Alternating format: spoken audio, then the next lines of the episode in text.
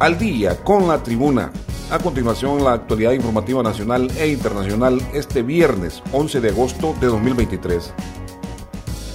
El Congreso Nacional aprobó en medio del caos provocado por la insurrección legislativa de la bancada del Partido Nacional la ley del Sistema Nacional de Bases de Datos de ADN. El objetivo de la normativa es crear el Sistema Nacional de Bases de Datos de ADN, el cual será administrado por el Ministerio Público a través de la Dirección General de Medicina Forense que tendrá como objetivo la sistematización y almacenamiento de la información genética que se obtenga y genere de conformidad con los casos estipulados en la presente ley o cualquier otra. De esta forma se ingresarán los perfiles de ADN a las bases de datos de ADN que lo integran y compararlos con todos los perfiles del ADN para generar posibles coincidencias. Continuamos con las informaciones. El Instituto de la Propiedad, a través de la Dirección General del Registro Vehicular, informó mediante comunicado a los propietarios de vehículos con placa tipo H, es decir, carros particulares, que la asignación provisional digital tiene validez legal.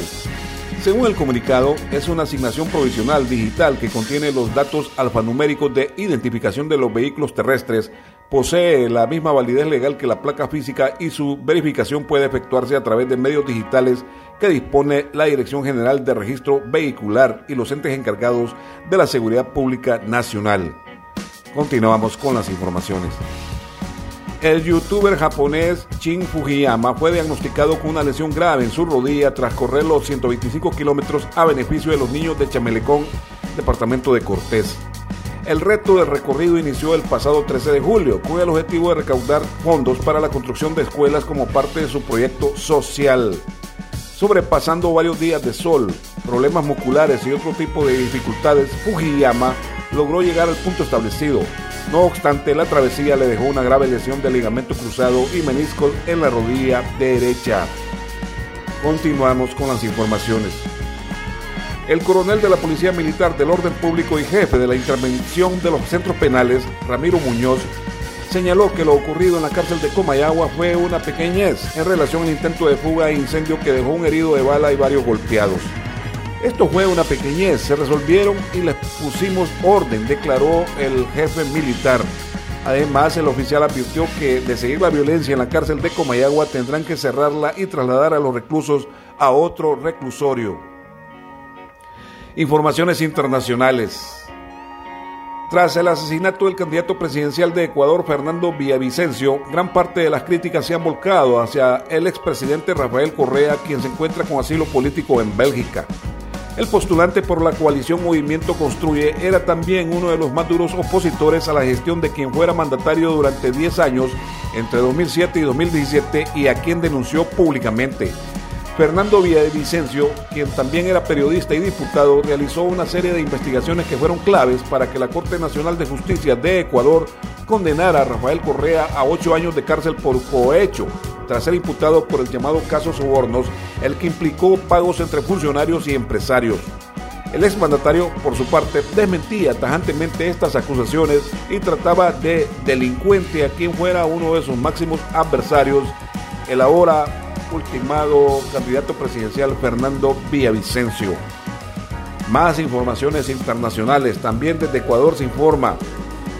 La candidata a la Asamblea Nacional de Ecuador por la Alianza 217 y 20, Stephanie Puente, fue víctima de un atentado armado en el sector El Club de Leones de la parroquia 24 de Mayo en la provincia de Los Ríos, un día después del asesinato del candidato presidencial Fernando Villavicencio a su salida de un mitin político en Quito, según reseñó el diario local El Universo.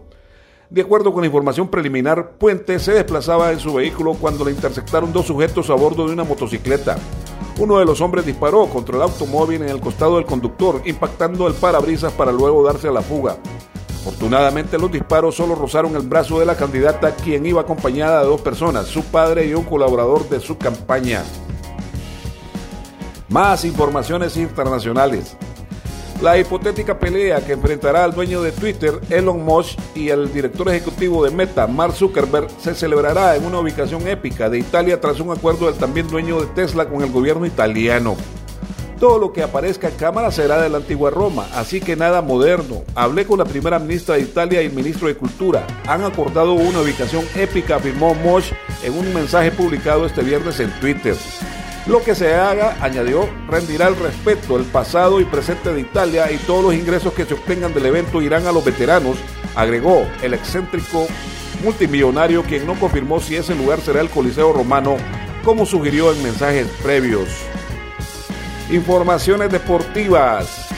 El técnico de la selección de Honduras, Reinaldo Rueda, ha iniciado con la observación de jugadores de los clubes de la Liga Nacional para recolectar datos y elaborar el listado de su primera convocatoria. El colombiano estuvo presente en el Estadio Nacional de Tegucigalpa observando el juego entre Motagua y Sporting San Miguelito de la Copa Centroamericana de la CONCACAF.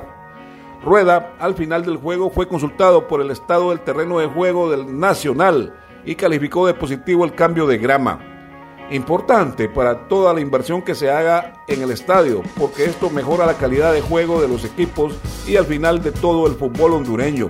Ojalá sigan con este proyecto de remodelar todas las canchas del país, indicó el técnico de la selección de Honduras, Reinaldo Rueda. También en informaciones deportivas, la Junta Directiva de la Liga Betcris de Honduras y la Comisión Nacional de Arbitraje lograron un acuerdo para aumentar el salario a los silbantes nacionales a partir de la actual temporada 2023-2024. Una comitiva de los árbitros encabezados por Oscar Velázquez, titular de la Comisión Nacional de Arbitraje, se reunió con los personeros de la liga, entre ellos el presidente Jorge Herrera, para revisar las tarifas, tabla de viáticos y pormenores. Luego de varias horas de análisis, se llegó a un acuerdo de aumento por cuatro años, informó la liga. Con el acuerdo, los jueces ponen fin a su amenaza de no dirigir en el torneo Apertura de la Liga Nacional del Fútbol Profesional Hondureño. Este ha sido el reporte de noticias de Tribunito por la mañana de este viernes 11 de agosto de 2023. Tribunito por la mañana te da las gracias y te invita a estar atento a su próximo boletín informativo.